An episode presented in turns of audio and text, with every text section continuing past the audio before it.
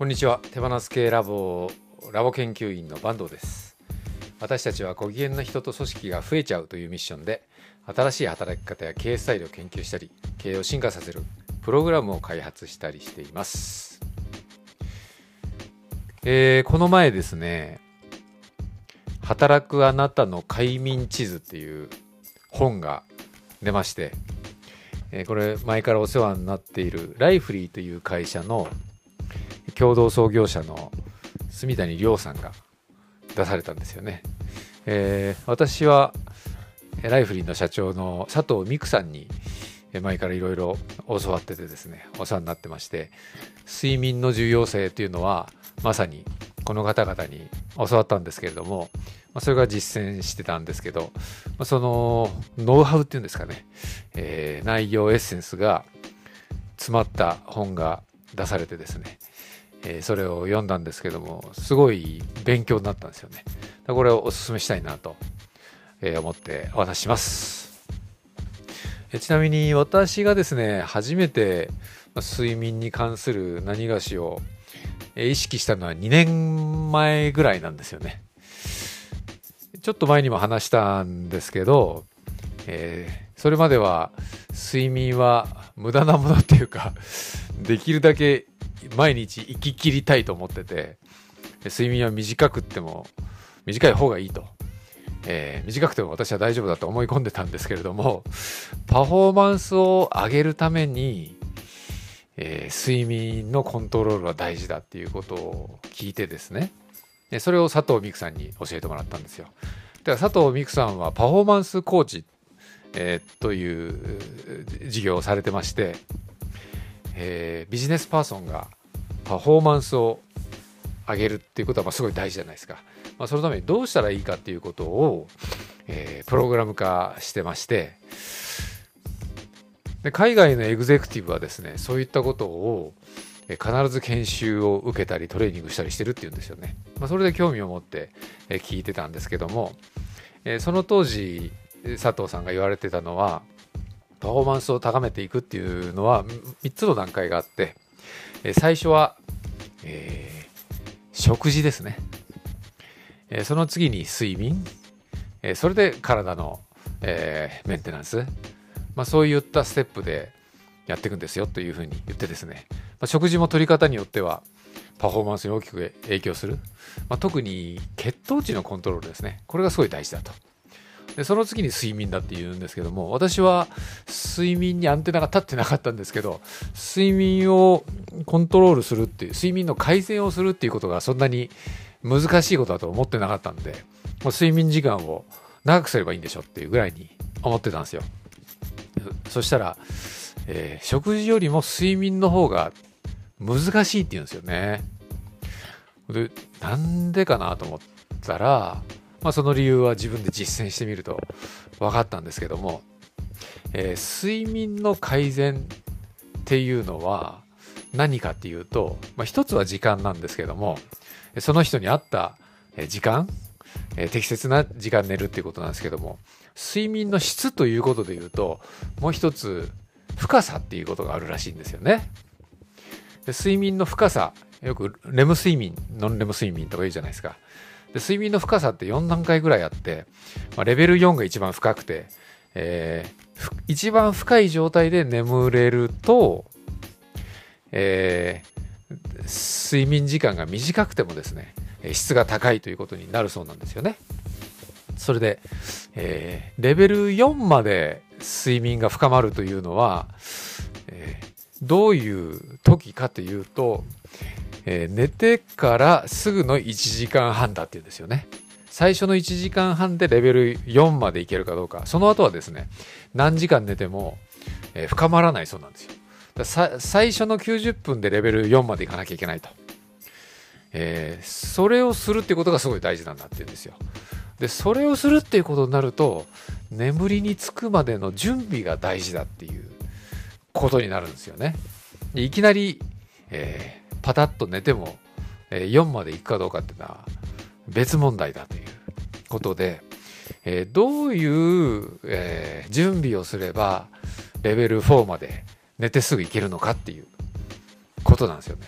でそのためにはよく言われますけど、えー、お腹の中が胃の中が空っぽであることが大事だと胃が胃の中に食べ物とかお酒とか残ってて消化のために動いてたら睡眠の深さにたどり着かないと。なるほどと。それから脳が活性化した状態では、えー、なかなか深まらない、えー、だから脳がどういう時に活性化するかっていうと、えー、明るいところにいる、えー、それから刺激的なものを、まあ、刺激を受けている。例えば直前まで映画とかドラマとか見てて興奮した状態で寝るとなかなか、えー、深くならない、えー、それからスマホとかパソコンとかですね、まあ、そういったものを直前まで見てると脳みそが目覚めちゃってるんでなかなか深まらないと、えー、あるいは体の状態も大事だと。例えばストレッチしておくと体が緩んできて、えー、深く眠りに入りやすくなるよとかですね、まあ、そういったことをですね意識、え、して準備するってなったらですね寝る前に結構準備が準備の時間がいるんですよ。でまず、えーですまあ、例えば私昔は、えー、夜遅くまで食べて飲んでで帰ってきてすぐ寝るみたいな ことしてたんですけど、えー、飲み食いして11時に帰ってくるじゃないですか。で11時に帰ってきて11時半に寝てもですね深まるかって言ったら深まらないですよね、まあ、まだ胃の中に食べ物も残ってるしそれからあの活性化した状態で気分よく帰ってきて、えー、でスマホとか見ながらバタッと寝るみたいな いうことでは深まらないということで、えー、何時間か前には飲み食いをやめとく必要がある。それから、えー、私の場合だと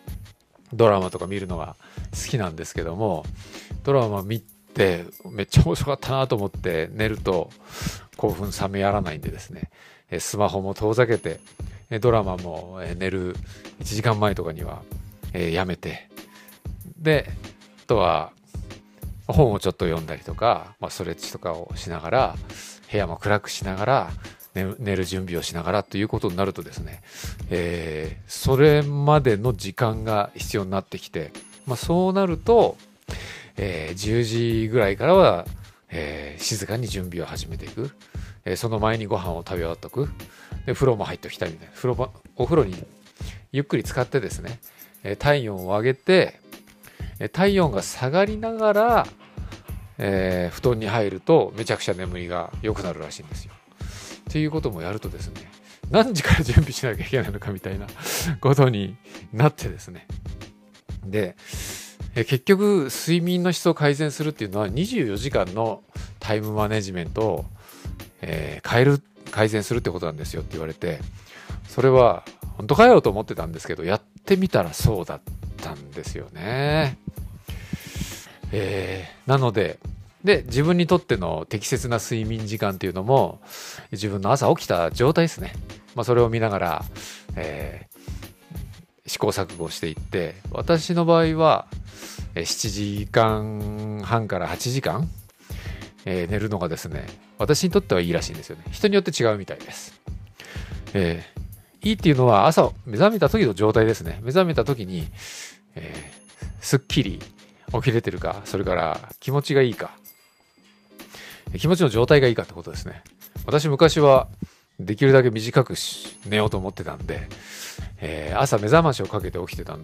起きるんですけれども、目覚ましが聞こえないんですよね。私、目覚ましが聞こえないっていうのは、えー、深く眠っ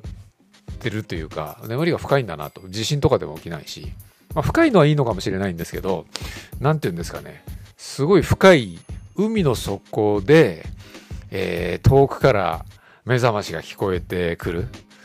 えー、で、長い時間聞こえてるので、そこから少しずつは這い上がっていって、目が覚めるみたいな感じだったんですけども、これはですね、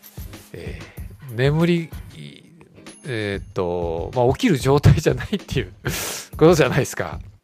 で今は目覚ましをかけなくても、え、目覚めるえタイミングっていうのが一番自分にとっていいと思ってるんですけども昔はですね、え自分の睡眠とか体っていうのは自分でコントロールできると思ってたんで起きたい時間に目覚ましをかけて無理やり起きるってことしてたんですけどまあ気分も悪いし朝テンションも低いしランニング行こうという習慣を作っててもやっぱやめとこうかなみたいな気持ちになるしそういう自分に自己嫌悪が出てですねイライラしたりそれで会社に行くみたいなそんな毎日だったんですよ。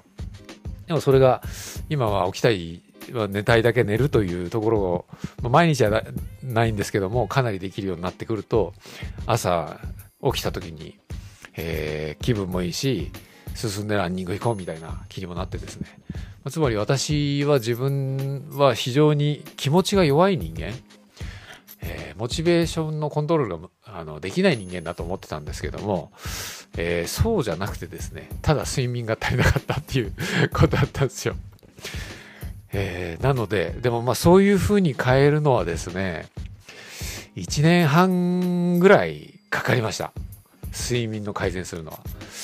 長く寝るということに対する罪悪感がですねずっと消えなかったし、えーまあ、夜の食事の習慣とか、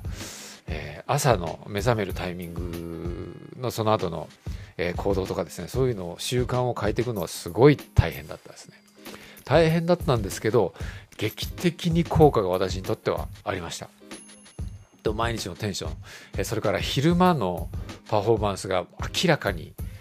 違ってきてます、これは本当に良かったなと思ってですよ。快眠地図という本にも書いてあるんですけれども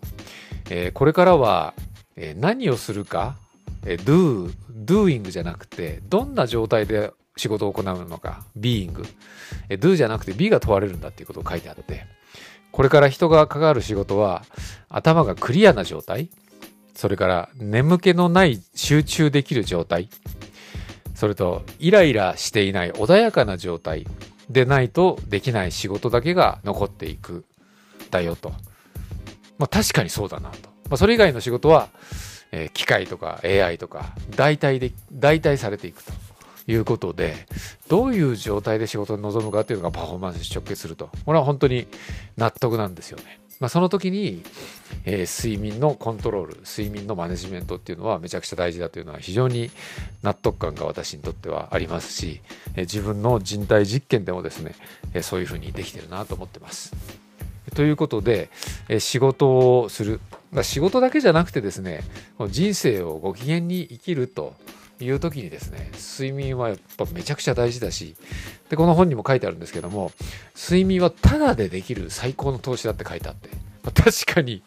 えコストパフォーマンスめちゃくちゃいい、いいというか、お金かかんないですもんね。まあ、ベッドのマットレスとか、えー、パジャマをどうするとか、枕どうするとかそういうことはするかもしれないですけど大した投資じゃないですね。まあ、それでそれと引き換えに得られる人生のご機嫌度はめちゃくちゃあるんで、えこれは、えー、ぜひ皆さん、えー、生きとし生けるものすべての方にですね 読んでいただくことをお勧めします。働くあなたの快眠地図という、えー、本がですねおすすめなんでぜひ読んでみてください。えー、それでは以上です。ごきげんよう。